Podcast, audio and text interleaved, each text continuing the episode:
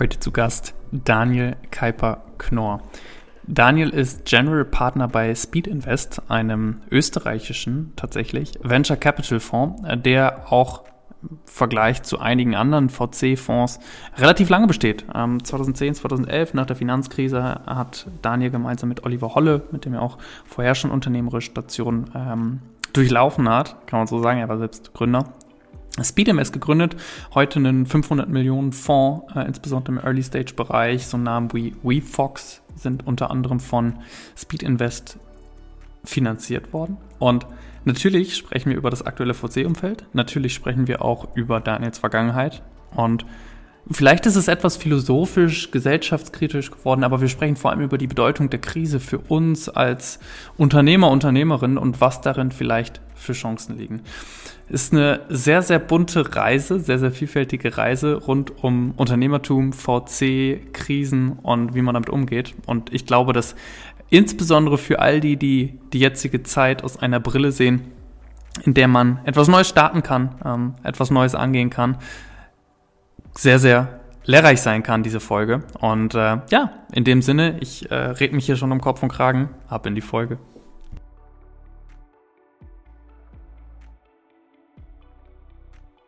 Daniel, herzlich willkommen. Wie geht's dir? Ähm, geht mir gut. Vielen Dank, Louis, für die Einladung. Ähm, freue mich sehr, dass ich da sein kann und äh, freue mich auf das Gespräch in der nächsten Stunde. Ich würde doch behaupten, wir haben eine sehr gemütliche Uhrzeit. es ist Freitag 18.01 Uhr, die perfekte Zeit, um nochmal so ein paar Gedanken der Woche zu reflektieren. Also ich hoffe, wir kommen Richtig. in einen guten Modus. Richtig. Ja. Ich habe ähm, zur Vorbereitung mir dein LinkedIn angeschaut und ich bin nach ganz unten gescrollt und ich habe ähm, die Bank der Sparkassen gefunden als deine erste berufliche Station. Wertpapierhandel stand daneben. Wie ging deine berufliche Karriere los? Was hat dich damals dazu bewogen, zu sagen, okay, der Bereich Finanzen, Bank der Sparkassen, das ist, das ist mein Bereich?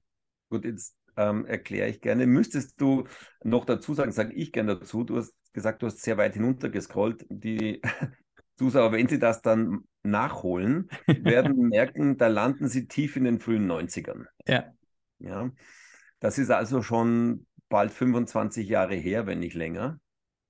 Ähm, damals kam ich frisch aus der Uni mit, mit jungen 23 äh, oder so.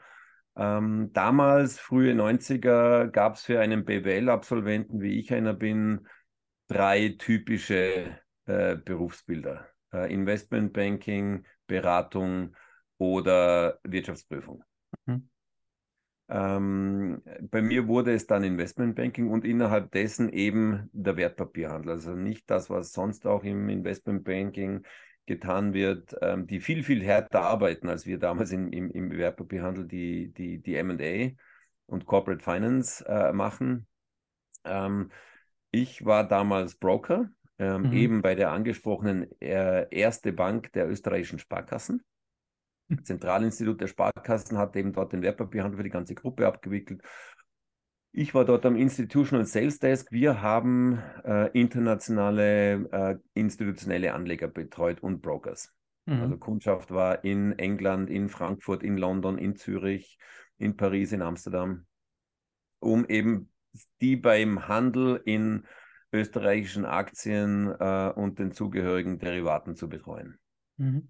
Dann ja. ging es äh, weiter zu Credit Suisse. Du bist also deiner Branche oder dein, deiner Funktion erstmal treu geblieben. Richtig, dann ging es ähm, nach ein paar Jahren zur Credit Suisse ins Private Banking nach Zürich. Ähm, auch sehr, sehr spannende Zeit, ähm, einen anderen Teil des äh, Veranlagungsgeschäfts kennenzulernen.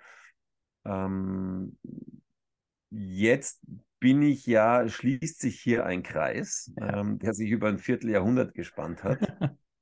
ähm, ähm, jetzt bin ich, Speed Invest wurde zu einem Finanzdienstleister mhm. äh, und da bin ich jetzt auch wieder im, im Kapitalmarktgeschäft gelandet. Du hast äh, zwischendurch eine Abzweigung in das Gründertum unternommen. Äh, was, was ist da passiert, hätte ich jetzt was gefragt. ähm, wie, wie, wie, so oft, ähm, Karrieren folgen, folgen vermeintlichen Zufällen, aber dann doch äh, großen, großen Plänen, auch wenn sie sich erst oft im Nachhinein dann als solche, als solche klar darstellen. Ähm, es war Ende 99, ähm, ähm, der Nasdaq, neuer Markt, ähm, gingen alle vertikal nach oben, ähm, alle vollkommen verrückt mit, äh, mit, mit Tech-IPOs im, im, im klassischen Veranlagungsgeschäft mit ähm, war phasenweise äh, schwer was zu verdienen. Und dann hat eben auch in Europa die, der, die, die Gründerszene begonnen, äh, sich zu entwickeln. Und dann hat mich äh, ein Anruf eines, eines Freundes aus Wien äh, ereilt. Äh, mittlerweile ist er ein zweifacher Co-Gründer, Oliver Holle. Mhm. Ähm, ähm, er macht gerade ein universitäres Spin-out. Ähm, ähm, VCs äh, haben ihn angesprochen, ähm, ähm, sein Unternehmen zu finanzieren. Ähm, ob ich da mitmachen will, äh, ich kenne mich doch mit sowas aus, ich soll bitte rüberkommen. War dann für mich ein, ein sehr kurzer, ein sehr kurzer Überlegungsweg, habe sehr spontan zugesagt Damals war ich ähm, späte 20, also für heutige Maßstäbe eigentlich schon ein hohes Gründeralter. Ja. Äh, zumindest für einen Erstlingsgründer. Ähm, wir haben damals äh, dann mitten ins Platzen der Nasdaq-Bubble äh, im März 2000 die Finanzierungsrunde abgeschlossen und eigentlich nie in den sechs Jahren davor oder fünf Jahren davor, die ich im Wertpapierhandel tätig war, ist mir ist uns gelungen, ist mir gelungen, die, den, äh, den, den, den, den Peak eines Marktes so exakt zu markieren, äh, wie mit dieser Finanzierungsrunde. Ähm, um den 20. März herum die Nasdaq-Bubble geplatzt, danach ging alles ähm, äh, mehr, minder gleich steil nach unten, wie es davor die Märkte nach oben gingen. Es folgten dann tatsächlich inklusive 2000, 2001, 2002, 2003 sehr harte Jahre. Äh, kein Mensch hat sich mehr für irgendwas mit Internet im entferntesten, Computersoftware, digital, äh, New mhm. Economy, sonst was äh, zu tun interessiert. Ähm, war sehr, sehr schwierig. Ähm, wir haben eine überbewertete Finanzierungsrunde eingeworben, haben das Geld durchgebrannt, ähm, sind immer noch ohne Umsatz und ohne Produkt dagestanden, mussten äh, quasi Pivot war ähm, Normalzustand.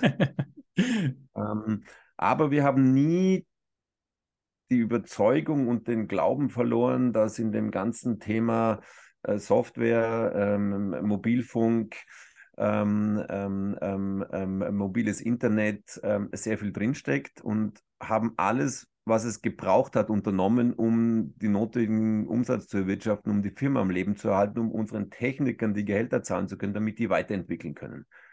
Mhm. Das hat dann letztlich dazu geführt, dass wir ähm, so im Jahr 2002, äh, durchs Jahr 2003, ins Jahr 2004 hinein dann ähm, äh, auf das ganze Thema äh, mobile Mehrwertdienste äh, gestoßen sind und ähm, irgendwann eine vollstufige Infrastruktur hatten, beginnend von Download-Server bis hin zu Direktanschluss an die, an die SMS-Center der, der europäischen Mobilfunkbetreiber. Und dann kam der Klingelton und alles, was dazugehört. Ja. Dann ging es innerhalb quasi von einem halben, dreiviertel Jahr von Pleite bis Treasury-Thema. War ähm, das getrieben durch, durch äh, Yamba damals? Unter oder? anderem. Ja, ja okay. war damals ähm, einer unserer größten Kunden. Mhm. Und Yamba wurde dann äh, übernommen, äh, glaube ich 2005 war das, äh, von VeriSign, mhm. Äh, Nasdaq gelistet, Internetkonzern. Ähm, äh, und die haben auch dann uns äh, im Jahr 2006 gekauft. Mhm. Ähm, da ging es also tatsächlich für uns dann zum erfolgreichen Exit. Haben also einmal die komplette Gründerreise ähm, bis zum erfolgreichen Abschluss, auch durch das äh, tiefe Tal der Tränen ähm, hindurch äh, durchgedrückt und, und, und, überstanden und zum erfolgreichen Exit geführt. Ähm, das war Anfang 2006. Dann gab es für äh, in Verbindung mit der Transaktion eine, eine circa dreijährige mhm. Lockup- und Earnout-Periode. Das hat dann weit reingereicht bis ins Jahr 2009. Ähm, und dann äh, waren wir quasi nicht mehr vertraglich gebunden. ja, wie ein, ein Profifußballer, hat sich überlegt, was man als nächstes macht. Ja. Dann war uns eigentlich sehr klar, dass mit allem, was wir jetzt gelernt haben und mit der autodidaktischen Lernkurve, die wir uns da ähm, unter wir tatsächlich Blutschweiß und Tränen. Montags nicht wissen, ob wir am Freitag pleite sind. Ja? Ähm, ähm, ange, ähm, angeeignet haben, aus dem muss man jetzt was machen. Und dann war eigentlich relativ rasch klar, dass die nächstlogische Idee ähm, ein Investmentfonds ist für Startups. Mhm. Damals. Wir schreiben also das Jahr 2009 spät. 2008 äh, ist die Finanzkrise losgebrochen, Lehman Brothers und ähnliche und alle Börsen sausen nach unten. Also ich der totales Déjà-vu zu acht Jahren zuvor. Ja, Habe ich da alles schon mal erlebt. Ja. Äh, schon wieder da. Mann, jetzt stehen wir wieder da mit einer Gründung. also ähm, immer aufpassen, wenn wir Jungs was gründen. Ja. ähm, ähm, äh, sind dann hinausgegangen. Man muss sich also diese Gemengelage vorstellen ähm, globale Finanzkrise, Finanzmärkte in Flammen, ja, alles lichterloh, Chaos, Panik, Angst, ähm, kommen wir aus Wien heraus mit einem kleinen, äh, Hochrisiko, hochliquiden Produkt. Mal so. Prima Vista würde man sagen, unglücklicher geht es ja gar nicht. Tatsächlich aber ähm, war der Moment recht glücklich. Er war zwar mhm. hart, hart in der Arbeit, aber er war recht glücklich, weil ähm, wir konnten damals, der Fonds war nur 10 Millionen klein. Mhm. Muss ich auch in heutigen äh, Dimensionen mal vorstellen, da kriegst du heute gar nichts mehr für äh, ein vernünftiges Portfolio für 10 Millionen ähm, Kapital. Ist uns aber trotzdem gelungen, ein 20 Firmen starkes Portfolio aufzubauen. Jetzt kann man schnell mal die Rechnung machen. wenn man da noch von den 10 Millionen was abzieht, überzieht, 10 Jahre, die man für die also für Management-Fee ähm, abrechnen muss, dann bleiben so sieben bis acht, ja, mhm. aus denen man ein Portfolio baut, das durch 20 geteilt, irgendwie so 300.000 pro Firma investiert. Ja. Ja. Ähm, in den schon damals auch heute noch gültigen Relationen etwa 10 bis 20 Prozent Firmenanteil ergeben ist irgendwie eine durchschnittliche Einstandsbewertung von unter 2 Millionen das hat dann recht gut funktioniert. Das ist heute, sind das in ganz anderen ähm, ähm, Größenordnungen, würden wir sich da bewegen. Aber der Fonds hat dann tatsächlich sehr gut funktioniert. Äh, vier Jahre später, 2014, haben wir dann schon den nächsten einwerben können. Die Speedinvest Nummer zwei, die wurde dann schon 90 Millionen groß. Dann ist auch das Team größer geworden. Dann ist inzwischen in Europa äh, das, das AIFMG äh, in Kraft getreten, Alternative Investment Fondsmanager Gesetz, das uns gezwungen hat, bestimmte Formalismen und auch Strukturen und, und ein gewisses Reg äh, Regelwerk einzuhalten. Ähm, dann ähm, in den Jahren 2017 und 2018 haben wir dann drei Themen-Spezialfonds äh, für Venture äh, in den Markt gebracht zu den Themen Fintech, Marktplätze und ähm, Industrial Tech. Mhm. Also immer noch drei Kernthemen, auch heute noch drei Kernthemen von uns. Und dann kam schon 2019 unser erster wirklich großer Fonds, ähm, äh, die Speed Invest Nummer 3, 194 Millionen groß. Also schon eine substanzielle Steigerung gegenüber den, den Fonds davor. Auch da wieder Timing, ja. Ähm, äh, Fonds also schließen können, nennt man das, wenn man fertig ist mit. Kapitaleinwerben mhm. und keine neuen Investoren mehr raufnimmt. Februar 2020. Da war was im März. äh, da war schon was im Kochen. Ja. ja. da war schon was im Kochen. Da ähm, waren schon die ersten Leute hier auch in Wien mit äh, unbekannten Viren krank im Bett. Und am 13. März ist dann hier in Österreich, das war Freitag der 13., merkwürdiges, ähm, denkwürdiges Datum, ähm, Lockdown verkündet worden mit, äh, mit, mit, mit unmittelbarer Wirkung ab Montag 0 Uhr. Mhm.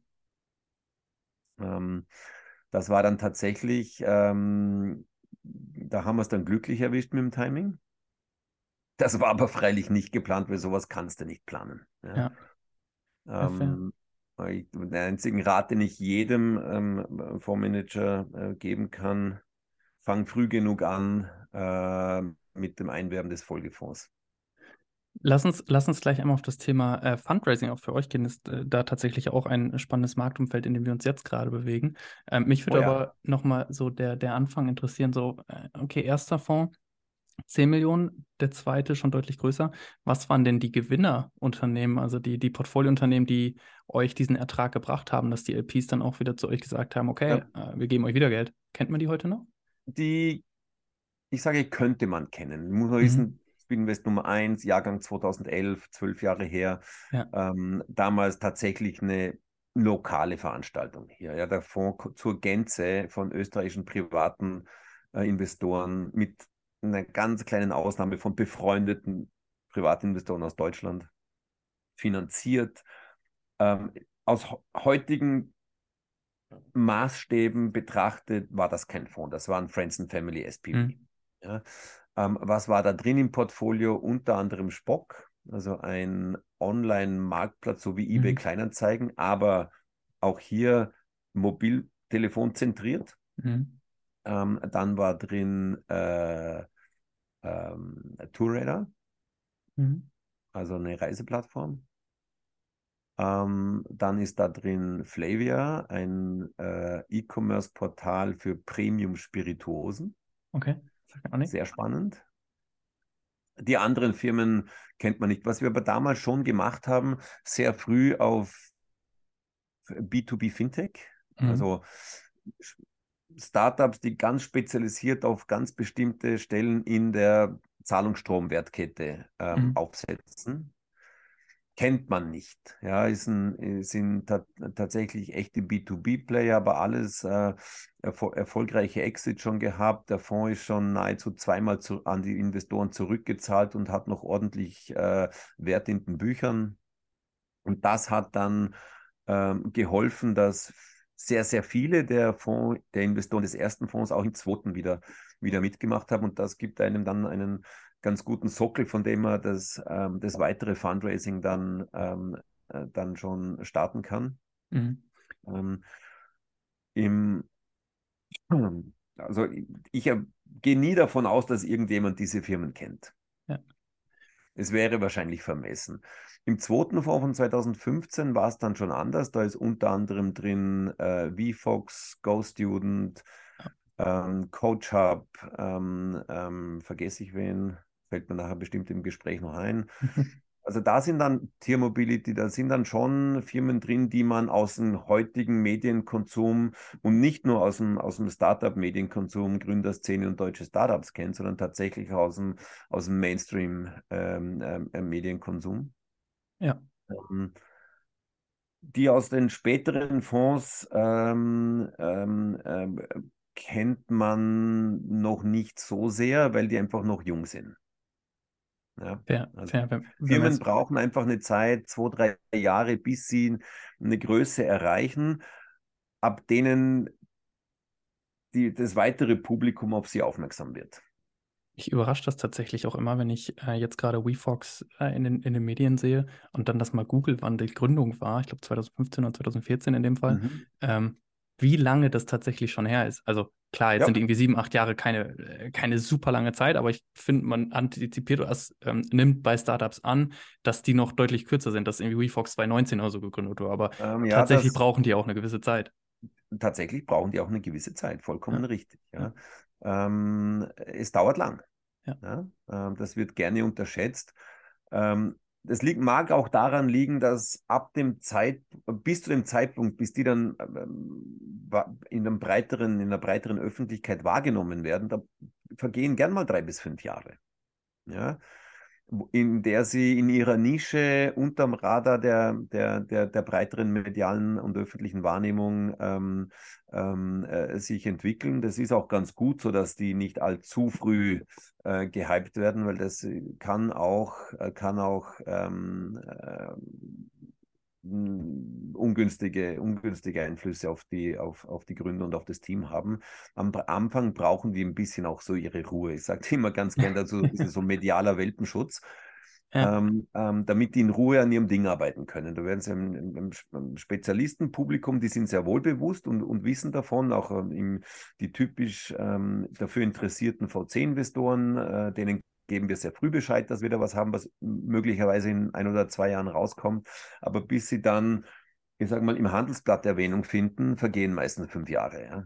Mhm. Du hattest äh, gesagt, am Anfang es ging sehr stark ähm, aus Österreich heraus.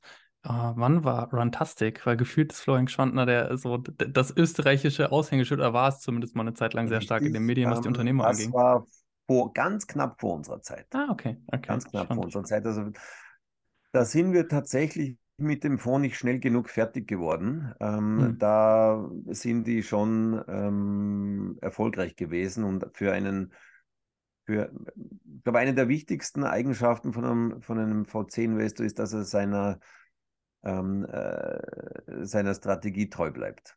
Ja, also wenn du ein Seed-Fonds sein möchtest, dann solltest du keine Series A und, und spätere Investitionen tätigen, auch wenn das Unternehmen noch so attraktiv ist. Hm.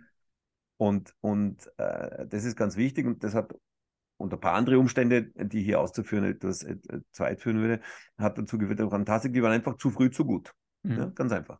Hm. Ist ihnen zu gönnen, tolle Sache, ähm, toller Exit dann an Adidas, ähm, äh, hat auch ein bisschen dazu geführt, dass äh, zumindest die deutschsprachige Öffentlichkeit ein bisschen mehr hierher schaut, was hier passiert bei uns im Land.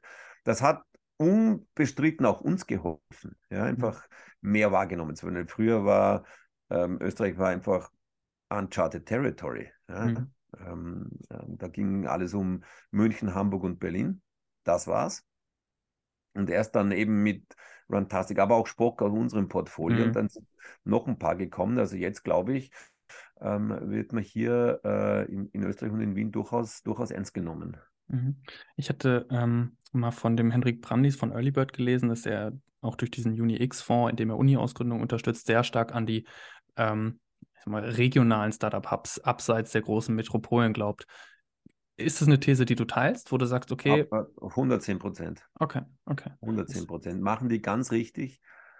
Ähm, ist bei uns auch so. Ja? Wir Mhm. haben ähm, Startups aus Stuttgart, Karlsruhe, Gütersloh. ähm, Gütersloh, äh, Linz, Mhm. ja? ähm, ähm, aber natürlich auch Berlin und London und andere, aber vollkommen gerade in Deutschland ja, ähm, ähm, ist, das, äh, ist das so, äh, dass die vermeintliche zweite Reihe äh, 1A-Material produziert. Mhm. Wie war, ähm, Irgendwann, ja, im Verlauf ihres Wachstums, kann schon sein, dass die dann nach Berlin umziehen. Ähm, aber tatsächlich herkommen tun sie eben da so eben ähm, ähm, Bielefeld ähm, ähm, ähm, ähm, ähm, aus dem sogenannten Hinterland. Ja. und, und das, äh, also kaufe ich ein- 110 Prozent Unterstützung, ganz richtig gemacht, ja. glaubst du, ähm, das ist eine gesunde Entwicklung von, ich sag mal, diesem Beruf Entrepreneurship und der Startup-Szene insgesamt, dass sie jetzt mehr in die Fläche, mehr in, vielleicht sogar in den Mainstream geht? Wie vergleichst du so die, die Wahrnehmung von dem Zeitpunkt, wo ihr gestartet seid, zu heute, wenn es darum, jetzt vielleicht darum geht, irgendwie Bielefeld wird auf einmal Startup-Hub oder auch in Bielefeld gründen Leute Unternehmen Mhm. oder auch in Bielefeld siedeln sich VCs an. Wo stehen wir, glaubst du, gerade in Adoption und wie nimmst du das wahr? Also ich glaube, das ist eine sehr gute Entwicklung. Mhm. Ähm, es ist meiner Meinung nach Ausdruck dessen, dass wir es jetzt vielleicht endlich schaffen, ähm, tatsächlich ein, Ö ein Ökosystem zu kreieren Mhm. oder dass ein Ökosystem entsteht. Das war nämlich das, was bei der ersten Welle und wenn du den Hendrik ansprichst, Earlybird, die sind ja ta- tatsächlich, glaube ich, der einzige Fonds aus der quasi ersten Welle von den späten 90er Jahren, die es Mhm. heute noch gibt. Mhm. Ähm, zumindest in dem Computer Science und, und IKT-Thema. Alle anderen gibt es leider nicht mehr. Mhm. Das heißt, irgendwas scheinen die da sehr richtig zu machen. Ähm, und das ist der Unterschied von heute zu damals. In der ersten Welle war ich ja selbst auf Gründerseite. Mhm. Hendrik war damals schon auf Investorenseite. Ich bin, wir sind mit unserem Team damals auf der anderen Seite des Tisches gesessen. Und was dann natürlich platzt die Nasdaq-Bubble, ähm, dann hat sich kein Mensch mehr dafür interessiert. Jetzt ist natürlich die, der Umstand ganz anders. Ja? Äh, Damals hat die Software-Szene quasi Produkte für sich selbst entwickelt. Jetzt entwickelt die Software-Szene Produkte für die gesamte Gesellschaft, die gesamte Wirtschaft. Das ist ganz was anderes. Das kann auch überall passieren. Dazu muss ich nicht in Berlin sein oder in London oder im Silicon Valley. Mhm. Ähm, da kommt jetzt zum wie soll man sagen, zum, zum Durchbruch oder zum, zum, zum, zum Ausdruck, dass es eben in, insbesondere in Deutschland, aber auch in der Schweiz und in Österreich mehrere Standorte gibt als nur die Hauptstadt. Ja, das ist ähm, Karlsruhe, tolle Uni ähm, ähm für die Themen. Ähm, ähm, Darmstadt nicht mhm. vergessen. Mhm. Ja, ganz tolle Dinge entwickeln sich dort ähm, in, in, in, in, in, in der Gegend. Ähm, das ist tatsächlich Ausdruck des Ökosystems. Ja. Mhm. Dann hat natürlich äh, die, die äh, Pandemie, Lockdown, Heimarbeit äh, bewiesen, dass man nicht vor Ort sein muss und es trotzdem geht. Ja, weil wenn nur der, der, jetzt ist durch einen sehr, sehr unschönen äußeren Zwang ist, ist das geschehen, aber es ist der Beweis erbracht, dass man nicht immer im vermeintlichen Zentrum sitzen muss. Mhm. Und das ist grundsätzlich eine sehr, sehr gute Sache, ja, weil es auch der gesamten Wahrnehmung dieses Tuns und der Bedeutung, ähm, dass ich nicht nur eine Echoglocke ähm, äh, äh, das versteht, sondern dass es in der breiten, in breiteren Kreisen von, von Wirtschaft und Gesellschaft gesehen mhm. wird. Und der ganze, der ganze leistungstragende deutsche Mittelstand, der ist nicht in Berlin. Ja. Der ist genau nicht, nämlich nicht in Berlin. Ja? Der ist überall sonst, nur nicht dort. Und um den geht's. Ja. ja. Ähm, lass uns einmal ins, ins Heute springen. Ähm, äh, meine, vielleicht, ja, ich, ich habe überlegt, wie ich die Frage stelle. Äh, was mir zuerst eingefallen ist, war, macht es aktuell Spaß, VC zu sein? Ich habe überlegt, ob ich sie noch mhm. umstelle, aber eigentlich finde ich das eine, eine ganz knackige Frage, wenn ich mir das aktuelle Marktumfeld anschaue.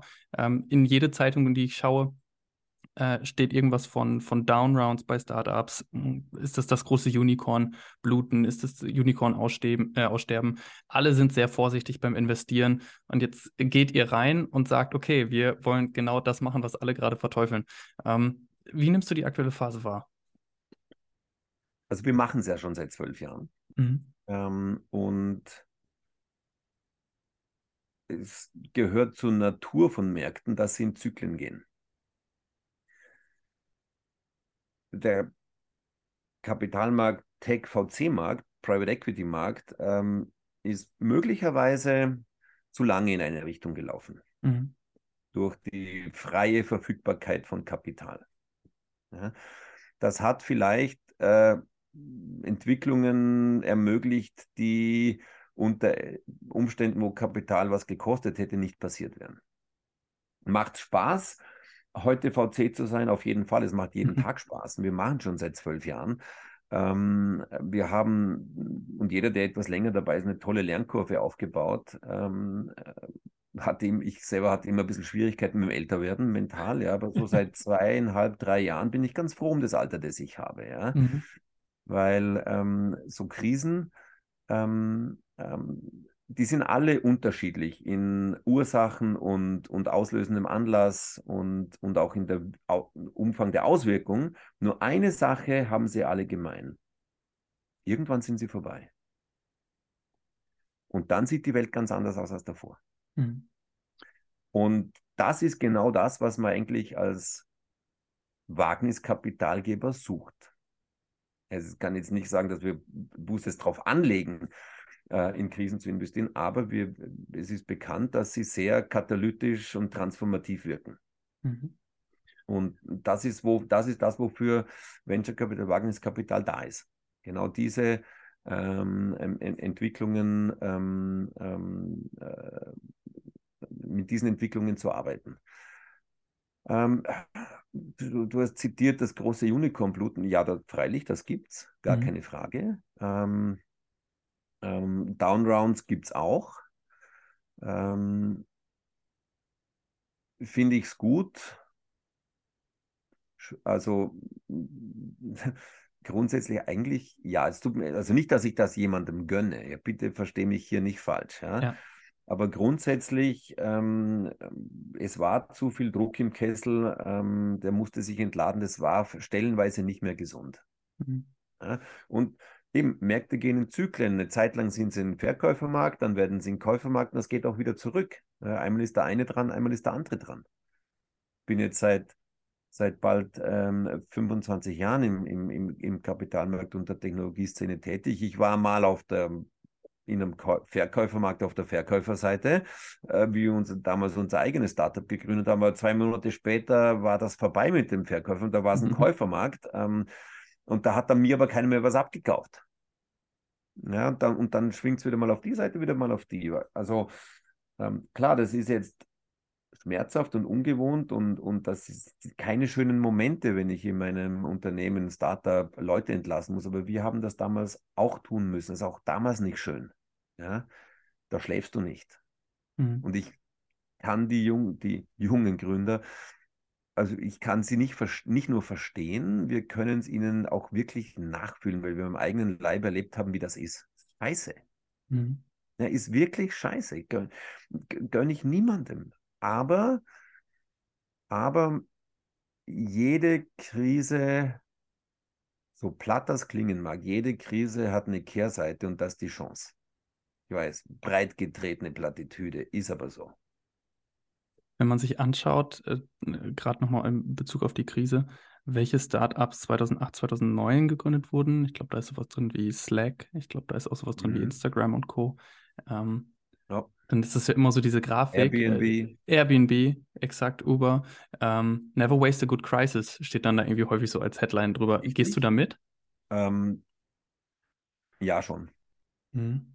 Ja, schon. Was man bei den angesprochenen von dir, also Airbnb und äh, das sind tatsächlich Geschäftsmodelle, die unter Einsatz von Technologie einem geänderten Konsumentenverhalten äh, ein Angebot machen. Ja, ähm, Wirtschafts- und Finanzkrise damals. Leute haben ihre Jobs verloren, mussten irgendwie anderes Einkommen generieren, um fortzukommen. Und dann kam Airbnb und Uber und hat den Leuten, die eine Wohnung hatten oder ein Auto hatten, nicht notwendigerweise ähm, ähm, ähm, Eigentümer sein, aber besitzen, ja, ihnen ermöglicht, dieses Asset zu monetarisieren. Ja. ja, klar, das gab dann bei Uber insbesondere Entwicklungen, die waren vielleicht dann auch nicht mehr so schön, aber ähm, Airbnb, ähm, ich selbst bin von beiden Unternehmen heute noch Kunde, finde es großartig, was die machen. Äh, und das ähm, wird auch aus jetzt aus den Jahren, jetzt ist ja Permakrisenmodus seit, äh, seit ähm, 13. Ähm, März 2020 ähm, dann 25. Februar 2022, hört er nicht auf. Ja.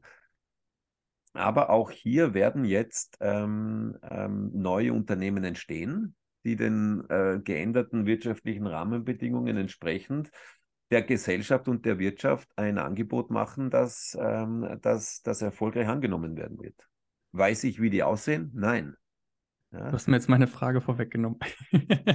Ich hatte jetzt die Glaskugelfrage gestellt, weil es klingt im Nachgang so äh, logisch, wie du 2008, 2009 und die alternativen Einkommensquellen von äh, Airbnb und Uber schilderst. Es wäre natürlich naheliegend zu fragen, okay, ähm, was sind denn jetzt die gesellschaftlichen und wirtschaftlichen Einflussfaktoren, die maßgeblich die neuen Geschäftsmodelle treiben? Ist, ist eine gute Frage. Über das muss man natürlich ähm, auch in einem Fonds permanent nachdenken.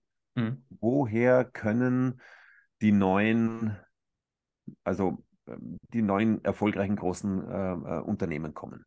Ähm, und bis die erfolgreichen groß sind, werden wieder zehn Jahre vergehen. Also wir reden da über dann äh, den Zeitraum ähm, äh, Anfang 2030 äh, mhm. fortfolgend.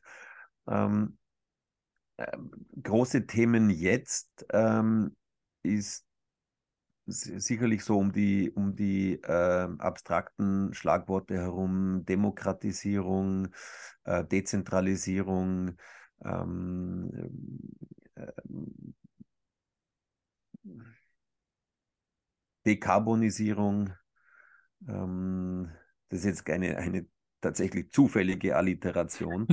Aber um, um, die, und diese drei und noch ein paar Begriffe äh, ja. äh, drumherum, da wird sich sicherlich sehr, sehr viel tun. Man sieht das ja auch, wie sich das schon in den, in den Thesen und Themen der jetzt neu geschaffenen Fonds, es wurden ja VC-Fonds äh, in Europa und in Deutschland in den letzten zwei Jahren eingeworben, so viel wie noch nie jemals zuvor, die genau diese Themen zum Teil auch sehr, sehr fokussiert und nischenhaft fokussiert ansprechen ähm, Beispiel WordFund oder mhm. ENU oder andere, um jetzt bei dem ganzen ähm, ähm Dekarbonisierung, äh, Planetretten-Thema bleiben. ähm, aber auch die ganzen Kryptofonds, die spezialisiert sind. Jetzt habe ich es doch gesagt, habe es vorhin versucht zu umschiffen, den Begriff. ähm, wenn man, wenn man, äh, ja, ja, ist, ist ähm, ähm, und, und da muss man sich, da muss man sich Thesen entwickeln. Mhm. Ja, ähm, und, und, dann, und dann halt sich auf die Suche begeben. Aktiv auf die Suche begeben. Ähm, mhm. Und das ist da wahrscheinlich auch ein Unterschied, wenn man einen einen, früh, einen Seed-Fonds hat versus einen späterphasigen Wachstumsfonds. In der Phase, in der wir investieren, sind die Unternehmen absolut unsichtbar. Mhm. Das heißt, wir müssen sichtbar sein für die Gründer und ein, ein wahrnehmbares ähm, ähm, Angebot, ähm, ähm ein, ein ähm, ansprechbar sein für die. Die müssen wissen, wo sie uns hin, weil wir wissen nicht, wo wir die gezielt suchen müssen. Später, wenn die Unternehmen mal in den Medien waren, kennt die eh jeder. Da kann dann der Fonds heimlich und versteckt bleiben. Das machen dann auch sehr viele ähm, weil sie wissen, wo sie die Gründer finden. Mhm. In der frühen Phase muss man das freilich auch machen, aber das alleine würde nicht reichen. Das heißt, ich muss selbst für, für, für, für mediale Sichtbarkeit sorgen. Das ist vielleicht auch ein Grund, warum Frühphasenfonds eher offensiv äh, auch auf den sozialen Medien nach außen kommunizieren. Mhm als man es wahrscheinlich bei, äh, bei späterphasigen und vor allem im, im Private Equity Thema, die sieht man ja gar nicht in, in den, auch in den wirtschaftssozialen Medien die, v, die VC-Industrie ist da sehr, sehr sichtbar. Mhm. Ähm, ja, ähm, da werden jetzt schon äh, große Unternehmen geschaffen werden in mhm. den Jahren 2020 bis 2025. Mhm. Gelingt dir dies auch an eure LPs, an eure Limited Partner so zu transportieren im aktuellen Umfeld? Ähm, schon, ja. Okay. Ich hätte jetzt auch da vielleicht mit einer Zurückhaltung äh, gerechnet. Ähm, also unterschiedlich, also ganzes Band, äh, Bandbreite ist ja. da. Die einen sagen, nee, Moment geht mir zu viel Wirbel da draußen, lass mal Pause machen, bis hin zu wann, wann wenn nicht jetzt. Mhm. Also wie immer. Und das ist, glaube ich, auch ganz gut so, weil wenn alle einer Meinung sind, das ist meistens dann der Fall, kurz danach gibt es dann. Ähm, ja. Ähm, Märkte funktionieren dann äh, am besten, wenn es äh, tatsächlich unterschiedliche Meinungen gibt, wenn nicht alle dasselbe wollen oder auch dasselbe nicht wollen. Glaubst du an, oder glaub, ist keine Glaubensfrage, aber kannst du dieser, äh, diesen Contrarian-Standpunkt, den insbesondere Peter Thiel immer mal wieder in die Öffentlichkeit bringt, an verschiedensten Stellen teilen? Also gibt es bei dir auch etwas, wo du sagst, keine Ahnung, das ist eine Branche, an die ich gar nicht glaube, oder da stelle ich mich bewusst gegen etwas, was die Masse gerade glaubt? Also, ich glaube schon, dass man äh, so denken sollte. Mhm. Ja, oft wird aber ähm, ähm, ähm, Contrarian Thinking mit äh, äh, provokanten Thesen gleichgesetzt. Das ist nicht notwendigerweise richtig. Mhm. Ist natürlich jetzt bei Peter Thiel oft einmal so und auch bei Elon Musk. Das sind so ähm, ähm, ähm, ähm Persönlichkeiten, die ja, contrarian, manchmal provokant. Ähm, das muss man, das, das ist nicht notwendigerweise gleichzusetzen, aber Denken außerhalb out of the box thinking kann, könnte auch mit contrarian gleichgesetzt werden und dann klingt es gleich ganz anders. Mhm. Das muss man absolut tun. Das ist mhm. vollkommen mhm. richtig. Ja. Mhm. Ähm, das ist vollkommen richtig. Welche Gedanken man dann hat, ob die alle gut sind, ob man die alle teilt, ähm, das ist eine ganz andere Diskussion. Aber dass man grundsätzlich so denken sollte oder so, so, so, so denken dürfen muss, das glaube ich schon. Mhm. Ist, ähm, ich möchte noch einmal auf, auf Richtung Fonds gefragt, ist es für euch ein Gedanke, auch in Märkte wie beispielsweise Indien und Co. zu gehen? Das ist etwas, was ich häufiger wahrnehme, ähm, wo viel mhm. passiert, großes Wachstum, ich sag mal, versprochen also, wird, prognostiziert wird? Ähm, in der Tat, ja, machen wir auch.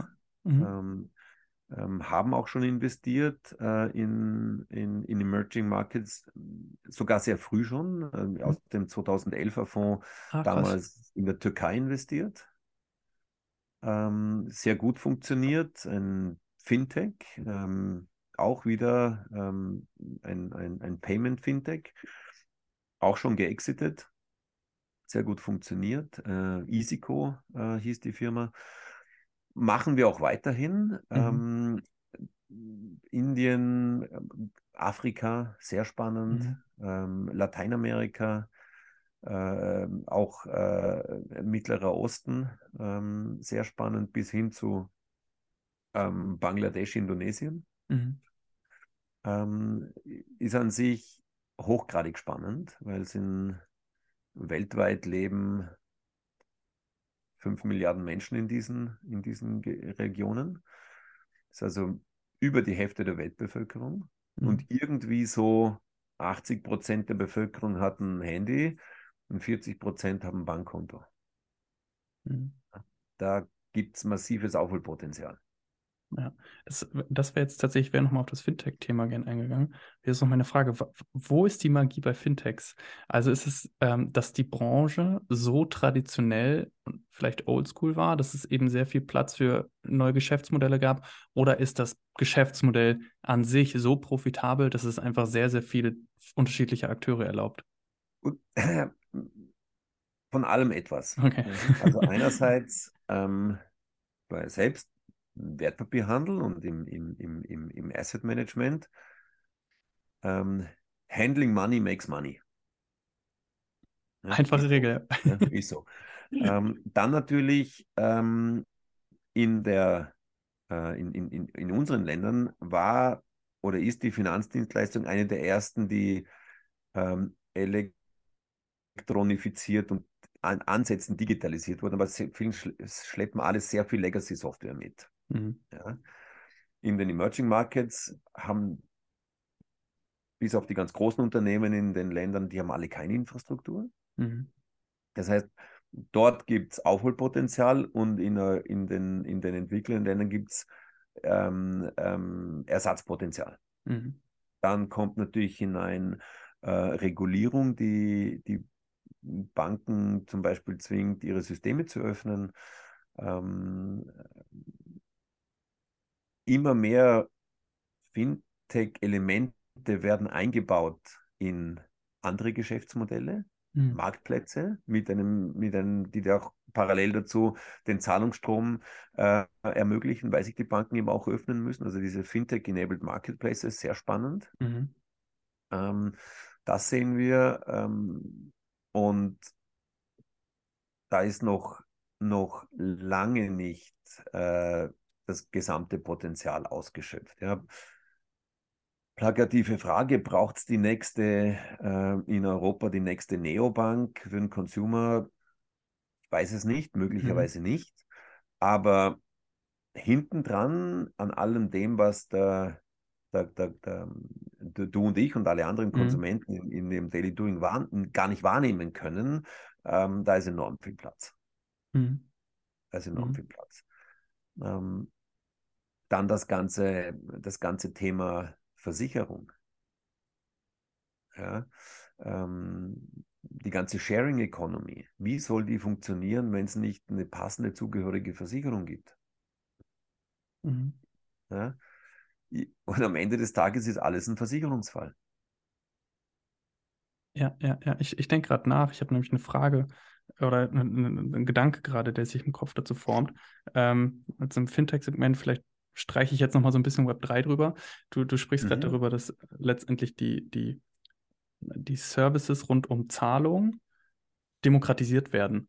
Ähm, also ich habe das vielleicht im, dann auf, ein, auf einer Plattform direkt eingebunden, ähm, auf einem Marktplatz direkt eingebunden. Also ich habe verschiedenste Anlaufstellen. Ich, vielleicht eine Demokratisierung von Zahlungen, von Zahlungsdienstleistern, mhm. ist ultimativ das Endbild Krypto, weil da reden wir auch, oder Web 3, da reden wir auch über die komplette Dezentralisierung, Demokratisierung? Oder sind also, das zwei Paar Schuhe? Nicht zwingend gleichzusetzen. Okay. Ja, nicht, ich glaube schon, dass der ganze ähm, Themenkomplex ähm, ähm, Krypto, Tokenisierung, Web3, Dezentralisierung, der muss, hat noch viel zu gehen. Mhm. Ja, wenn in, in unseren Gegenden, jeder hat eine Bankomatkarte, ja, elektronisches Zahlen ist demokratisiert. Aber mhm. dann geht es auch zum Zugang zu Finanzierung, äh, Zugang zu ähm, Asset Management, Niederschwelligkeit, ähm, dass man mit kleinsten Beträgen einsteigen kann. Das muss jetzt nicht, war Robin Hood die beste Lösung, bin ich sicher. Ja? Mhm. Aber sie hat zumindest einmal ein Fenster aufgemacht, wo man reinschauen kann, wie es sein könnte, wenn jeder Zugang hat. Ja? Mhm. Und, und die Prozesse werden immer effizienter. Über Kosten allein kann ich keine Einstiegshürden mehr argumentieren. Ähm, das wird schon kommen. Und da sind wir schon fest davon überzeugt, dass der, und da rede ich nicht nur jetzt den, den Konsumenten betreffend, sondern auch das Kleingewerbe. Ja? Mhm. Ähm, SumUp, ja, bestes Beispiel. Yep. Ja, jeden kleinen Blumenhändler, ohne den jetzt kleinreden zu wollen, to alles tolle Unternehmer, Taxifahrer, also ähm, die auf einmal elektronische Zahlungen anbieten. Und so einfach. Hin, klack, bip, bezahlt. Ja, mhm. ob ich jetzt mein Telefon hinhalte oder die Karte oder sonst was, aber alles erledigt. Ja. Ähm, sonst da hier Geldschein, äh, Papier, Bleistift, Zettelrechnung, Gewirks, ja. Ähm, möglicherweise das beste Beispiel dafür. Ja. Ähm, ähm, auch für Pop-Up, die das nur zeitweilig machen. Ja. Im Prinzip könnten ja alle Kinder, die am Ecke der Straße im Sommer einen Limonadenstand aufmachen können, eine Sammelabzahlung akzeptieren. Ja. Das, das äh, ist also jetzt ist ein bisschen ein, ein wie sagt man, augenzwinkerndes Beispiel, aber das ist ein Paradebeispiel für geglückte Demokratisierung. Mhm. Äh, ich kann dir gar nicht genau sagen, woher der Gedanke jetzt kommt, aber ich habe meinen äh, Artikel oder ein Essay von Chris Dixon äh, von Andreessen Horowitz gelesen, der geschrieben hat irgendwie so 2011, 2012 war das so The Next Big Thing look li looks like a toy. Da musste ich irgendwie gerade dann denken. Oder uh, The Next Big Thing is what um, like the, the rich people do on, their, on the weekends. So, äh, also ja. so zwei so Sätze, die so ein bisschen auch so dieses, was du gerade leicht durchklingen lassen hast, aus den Alltagssituationen ableiten, was so kommen mag. Ähm, ist das nur eine fancy Headline oder also ich versuche gerade äh, äh, Indizien oder Belege also, für diese Aussage zu finden. Ich tue mich schwer. Ähm, ich glaube, er hat, er hat durchaus recht. Mhm. Ja?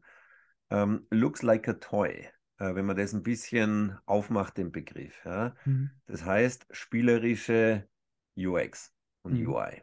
Und da hat er ja. vollkommen recht. Es gewinnt das Ding, das den glattesten Griff hat, das am angenehmsten zu bedienen ist. Mhm. Und es muss sein wie ein Spielzeug. Ich sehe es jetzt äh, bei der kleinen Tochter, die hat von der Patentante eine Smartwatch geschenkt bekommen. Oh. Jetzt ruft die mich an. Ja? Alle paar Stunden. Ich warte schon die ganze Zeit drauf hier in meiner Dachkammer, bis ich auf mein Handy das Telefon klingelt und die Kleine mit dem Videocall dran ist. Ja? ja. Wenn es die Vierjährige bedienen kann, ja, dann ist es ein Toy. Aber das Ding ist, das hat, hat wahrscheinlich hat wahrscheinlich mehr Rechnerleistung äh, da drin als der Zentralrechner 1969 für die Mondmission. Ja. Ja, schon. Ist ähm, ChatGPT auch so ein Ding? Oh ja. Ähm, ähm, das ist ganz, das, das ganz große Nummer. Mhm. Ja, und vor allem auch der, der visuelle Abzweiger davon, äh, Midjourney oder, oder, oder DALI. Ja. Ähm, da muss man jetzt auch erstmal verstehen, was das bedeutet. Also, wenn du wirst auch so wie ich, jeder spielt so mh, hm, gerne mal damit herum, mehr sporadisch, manche auch wirklich ernsthaft und da werden, was habe ich jetzt neulich gelesen, das ChatGPT hat in Amerika das Bar-Examen bestanden. Mhm. Das kann jetzt, äh, kann man jetzt aus verschiedenen Richtungen beurteilen. aber aber ähm, das ist schon sehr, sehr mächtig. Mhm. Ja? Ähm, das wird auch, denke ich, äh, sehr viel im Umgang mit äh, Datenbanken, Datenmanagement äh, sehr, sehr viel ändern. Mhm. Jetzt war ja immer, gab es, es gab, glaube ich, zwei zentrale Suchmaschinen, Google und für Produkte Amazon. Ja. Produkte habe ich nicht auf Google gesucht, bin gleich zu Amazon gegangen. Ähm, aber das war mhm. immer, gibst einen Begriff ein, vielleicht kann man bei Google sogar eine Frage eingeben, aber es kommt dann eine sortierte Linkliste. Mhm. Bei ChatGPT bekommst du Antworten. Ja, und ja. das ist schon ja. ganz was anderes. Ja. ja. Wenn man das jetzt verquickt, so wie es ähm, ähm, jetzt Microsoft mit, mit Bing vorhat, da bin ich sehr gespannt. Mhm. Es könnte durchaus sein, dass das ein paar Bing-User produziert. Mhm. Hm. Totgesagt, immer, ohne es zu wissen, aber ich bin sicher, dass Google an was Ähnlichem arbeitet, ähm, ja. zumindest irgendwo ähm, in, in, in petto hat. Aber ich glaube, da ist jetzt schon sehr, sehr viel Aufmerksamkeit und, und ich glaube zumindest ähm, Alarmstufe Gelb bei Google ausgerufen worden. Ja. Ähm, weil das kann, so wie Google damals, vor, kann man noch sehr genau erinnern, meine erste Google-Suche, die war 1998, glaube ich. Ähm, damals das Suchmaschinen ähm, ähm, nutzen, gab ja davor schon Suchmaschine, war ja damals nichts, sondern sie haben es nur einfach besser gemacht. Das kann das jetzt schon tatsächlich mhm. einen, einen, einen neuen Schritt, äh, einen, neuen einen großen neuen Schritt bedeuten. Mhm. Ich, äh, ich musste gerade schmunzeln, wenn, äh, wenn Bing noch eine Chance hat, zurückzukommen, dann hat Xing sie vielleicht auch noch. ja. ja, weiß ich nicht. ja, lassen wir, lassen wir mal, mal, gucken, werden wir in ein paar Jahren wissen. Ähm, ich würde gerne noch, wir, wir, waren schon im Fintech-Bereich, ähm, wir haben noch nicht so über den Bereich Enterprise gesprochen äh, und vielleicht in der Schnittmenge zwischen Enterprise und Fintech befindet sich Yokoi, äh, ein Portfoliounternehmen. Ja. Ähm, auch also Firmenkreditkarten ist für mich die Assoziation, die hängen bleibt. Ähm, ist auch, ja. Es gibt dort ja auch, also äh, Moss, ähm, Pleo, Yokoi, es gibt ein sehr, sehr kompetitives Umfeld. Ähm, Wenn das was, was, was steckt dahinter? Wo, woher kommt auf einmal dieser Firmenkreditkarten-Hype und, und was seht ihr da für, seht ihr da drin? Um, ähm, richtig, es, es gibt etliche Anbieter, die das gesamte Thema ähm, Spesenmanagement ähm, adressieren. Mhm. Das, wir sagen immer, ähm, äh, wenn es Konkurrenz gibt, gibt es auch einen Markt. Mhm. Dort, wo es keine Konkurrenz gibt, ist in sehr vielen Fällen gar kein Markt da. Mhm. Ähm, das ist im Prinzip schon mal ein gutes Zeichen. Das gesamte Volumen äh, weltweit, ähm, äh, das über äh, äh, Corporate Expenses ausgegeben wird, ich, ich, habe jetzt da keine Zahl im Kopf, aber das muss im, im, im mehrstelligen Milliardenbereich sein. Ja. Ähm, jede kleine Geschäftsreise, ich bin jetzt selber gerade von einer Konferenz zurückgekommen, da bist du äh, 2, 3, 4, 5.000 Euro inklusive Flug und Hotel weg wie nix. Ja? Mhm. Kon Konferenzticket und geht alles weg. Und das äh, zentral gemanagt zu haben, äh, jetzt nämlich auch in Verbindung mit den ähm, dezentralen Arbeitsweisen. Mhm. Ähm, das ist schon sehr, sehr, und nämlich nicht nur ähm, ähm, gemanagt, sondern auch das ganze Datenmanagement und die Intelligenz dahinter, das äh, Ausgabenverhalten zu analysieren, ähm, dann äh, automatische ähm, Ende-zu-Ende äh, äh, geschlossene äh, Verarbeitungskette, keine verlorenen Belege mehr, ähm, ähm, dokumentiert, wer gibt wann, wofür, wie viel aus, ähm, kann man das bündeln, mhm. kann man bessere Preise verhandeln ähm, kann man auch ähm, durch ähm, Plausibilitätsprüfung der Belege möglicherweise äh, ähm, Schwindeleien entdecken. Ähm, also sagen, das macht total Sinn. Ja, macht mhm. total Sinn. Du sprichst mehrere pardon, Anbieter an, ähm, eben unter anderem Pleo und andere.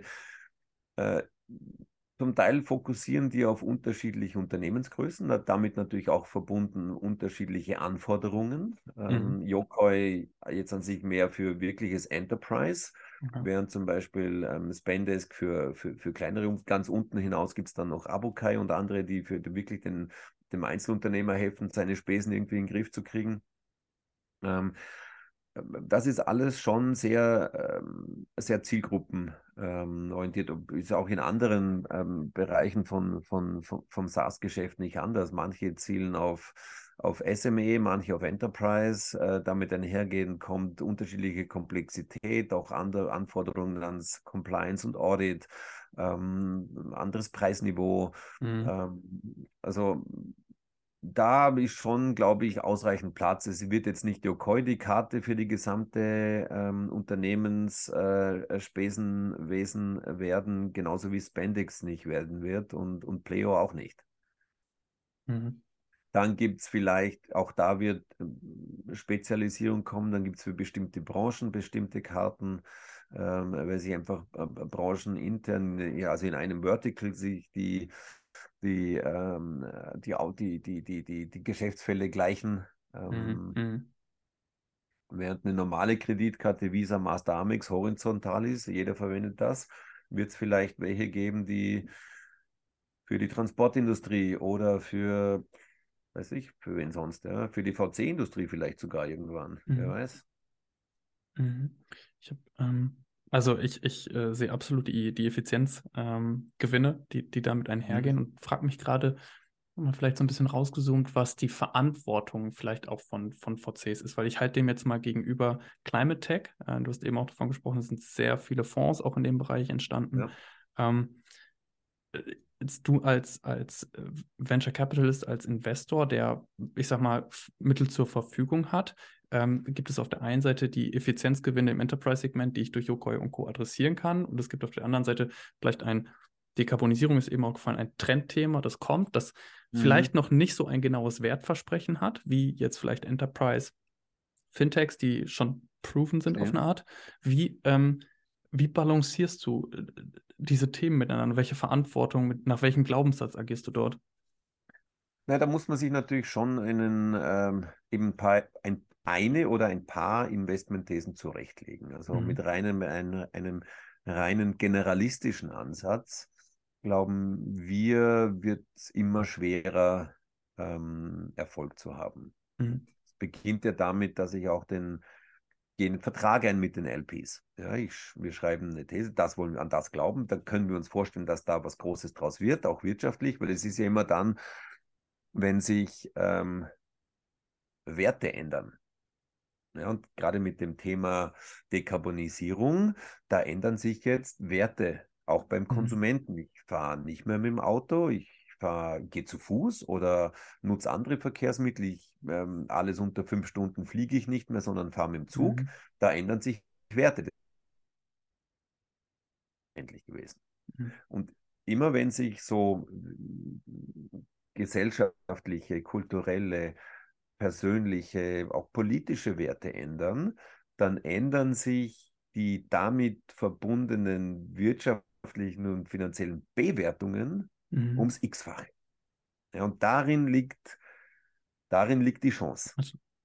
Wann das passiert, ich glaube, da sind wir alle schlecht im Abschätzen der Zeit. Waren wir damals als Unternehmer katastrophal schlecht im Abschätzen des Ausmaßes? Da mhm. sind sehr viele von den, von den Startup-Gründern gar nicht so, gar nicht so daneben, aber sie sehr viele hauen auf der Zeitschiene daneben.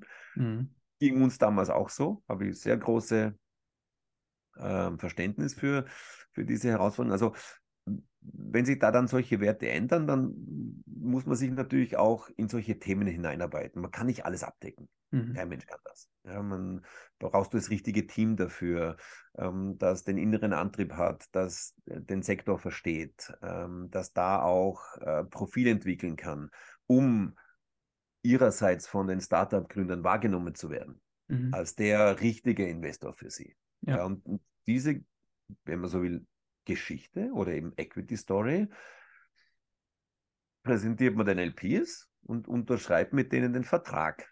Ja, und dann ist unser Auftrag, das zu machen die nächsten zehn Jahre. Mhm. Und ja, also ich, ich gibt es natürlich ähm, ähm, gesetzliche und moralische Leitlinien, die man links und rechts nicht verlassen wird. Innerhalb dessen, glaube ich, ja, ist alles zulässig. Mhm. Mhm. Und dann ist es äh, sicherlich auch ein Balanceakt zwischen, zwischen was äh, ist jetzt gerade relevant, was wird in ein paar Jahren relevant, welche Technologien, welche Märkte, welche Geschäftsmodelle und da den richtigen Richtig. Mix zu finden, der dann am Ende das Portfolio darstellt. Und da wird man sehr viel daneben liegen. Da wird man ein paar Mal gut liegen und ein paar wenige Mal richtig liegen. Und wenn denn dieser Wertewandel in der vorhin beschriebenen Form eintritt, dann werden die paar Investments, die man hat, dann ähm, sollen dann so wertvoll werden, ähm, dass man dann den LPs äh, ähm, das Geld, das sie einem anvertraut haben, mit ähm, ähm, gebührenden äh, ähm, äh, Rendite zurückgeben kann. Ja. Ich und bin, da ist äh... natürlich Verantwortung und, und und, und, und Moral schon ein ganz guter Kompass.